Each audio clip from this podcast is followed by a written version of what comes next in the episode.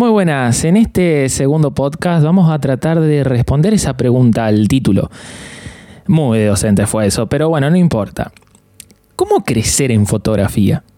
Es una pregunta que posiblemente muchos se la puedan estar haciendo en este momento o, en alguna parte de su vida pudo atravesar.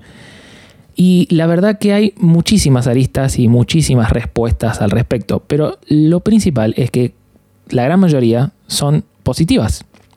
Van a servir o van a ayudar o intentar hacerlo a crecer muchísimo, a evolucionar, a tener un antes y después tremendo.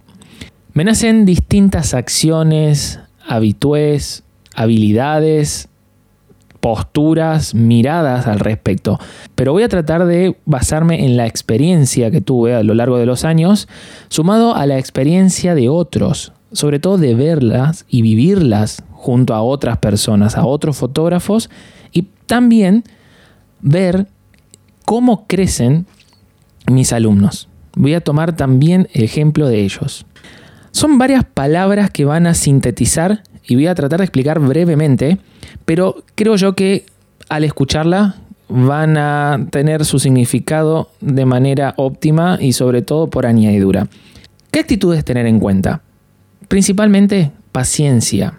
Un fotógrafo paciente o una persona que practica la fotografía con muchísima actitud y muchísima perseverancia va a llegar lejos. No siempre la fotografía va a salir, no siempre vamos a estar inspirados, no siempre vamos a estar acompañados o con ganas de salir a sacar fotografías. Más allá de que si es por hobby o por trabajo. Ni que hablar si nos toca trabajar y estamos ante ese tal vez problemón de decir, no, no tengo ganas. Bueno, la paciencia y la perseverancia ante todo. ¿Por qué? Porque manteniendo esa actitud bastante rígida de ser pacientes, de esperar, de ir paso a paso y no tratar de adelantarse rápidamente ni perderse en el intento, motiva muchísimo a conseguir una imagen, cueste lo que cueste. Si bien la fotografía es del 100% un 80% práctica, el 20% va a demandar de estudios, es decir, no podemos escapar de teorías, de teoremas, de gráficos, de pensamientos matemáticos, de abstractos, subjetivos, de cuestiones artísticas, de leer autores de diversos índoles, tanto de la rama del arte como de la rama también de la ciencia, porque tiene muchísimas de ambas cosas, es decir, estudiar irse a cursos, workshops, hacer la carrera de fotografía, hacer una diplomatura, ayuda muchísimo al crecimiento cognitivo o intelectual para luego volcarlo en la práctica. Es decir, fíjense qué tan importante es hacer caso a este 20% que va a sostener al 80% restante en la práctica.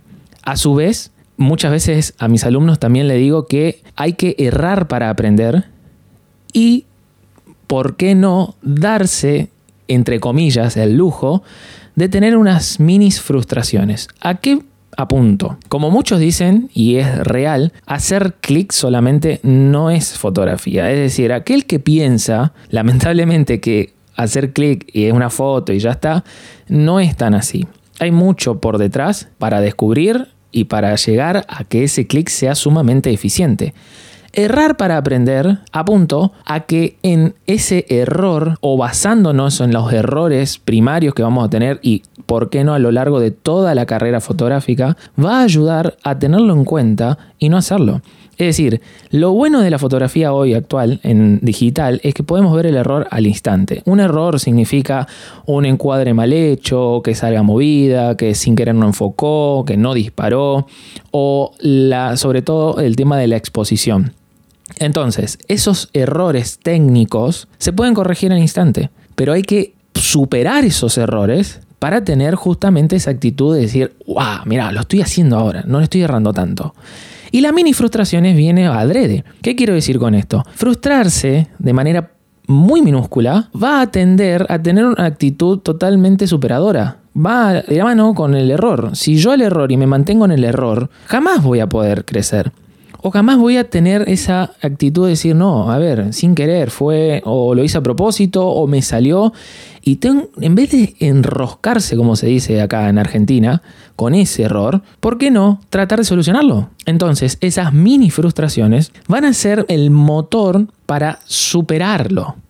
Hay algo que generalmente enseño y es algo que es muy difícil, es muy complejo también de explicar, pero me atrevería a decir que ser austero es decir, tener una postura personal de perfil bajo, tener actitudes de humildad, van a hacer que ese fotógrafo crezca de manera exponencial. ¿A qué me refiero? Un fotógrafo no es solamente aquel que vislumbra, tiene unas técnicas espectacular, unos equipos, o tiene todos los equipos, hasta puede dar un poquito de envidia, decir, che, mira, el último. Pero a mi entender, y sobre todo basándome en experiencias y muchas experiencias, si todo eso que mencionamos no va acompañado de la sencillez humana, creo que limita muchísimo a llegar hacia otras personas. La sencillez, la humildad, un perfil bajo, dice mucho y actúa mucho a pesar de que no hace falta tampoco decir o mencionar, mirá, soy muy perfil bajo. No, un fotógrafo que demuestra todo técnicamente y demuestra todo personalmente, ese combo es increíblemente poderoso para crecer en el rubro, en todo sentido y en todo aspecto. Tal vez habrán escuchado, pero es tan real, hay que confiar en el talento de uno, hay que confiar en uno mismo. Una de las ventajas de hacer fotografía, de estudiar fotografía, ya sea a niveles profesionales o a niveles aficionados, es la promoción de la seguridad en sí mismo. ¿Por qué? Supongamos que ustedes están en una situación donde su famoso, el más querido, el más deseado de ver, está a unos pocos pasos y tienen una sola chance de hacer una sola foto. Fíjense cómo demanda de muchísima seguridad para ir a plantear y para ir a preguntarle, ¿puedo tomar una foto con vos? Y que encima salga y que salga de una manera espectacular. Mínimamente que esté enfocada, mínimamente que se note, mínimamente que al verla recuerdes todo lo que pasó gracias a ese momento y gracias a esa seguridad. Entonces, confiar en uno mismo y confiar en el talento, las habilidades de uno mismo, es precursor a crecer muchísimo. El famoso ojo fotográfico, por dar un ejemplo, muchísimos piensan que se nace. Posiblemente sí.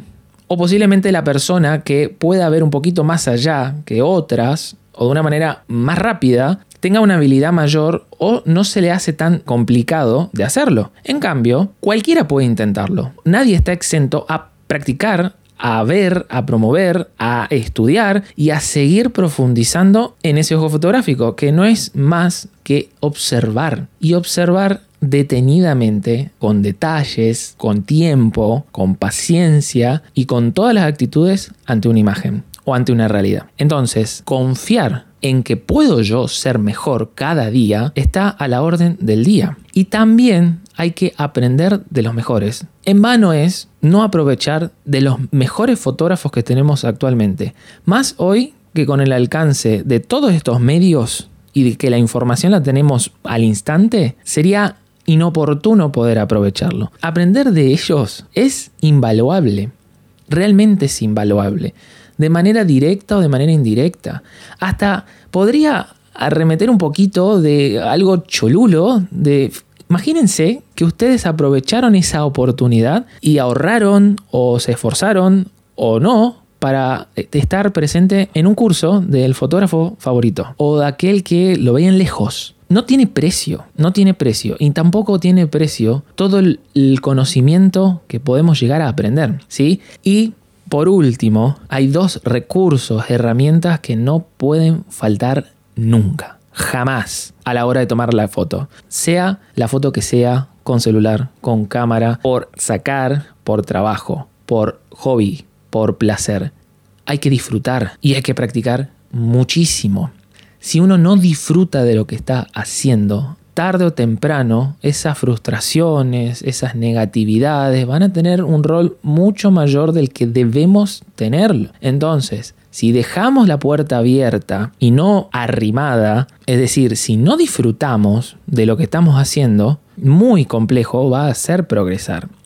Y ni que hablar si no practicamos. Hay un fotógrafo súper famoso, Henry Cartier-Bresson, en donde una de sus frases más tal vez polémica, pero para mí es fascinante, va a ayudar a entender un poco más lo que es la práctica. Tus primeras 10.000 fotografías son tus peores fotos.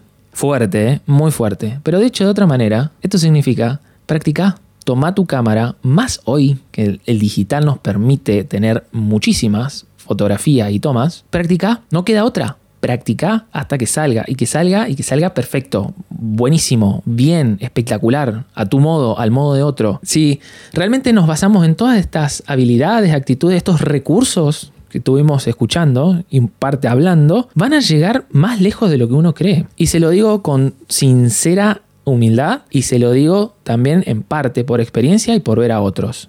Tus primeras 10.000 fotografías son tus peores fotos. Gracias por escucharme. Nos vemos en el siguiente podcast.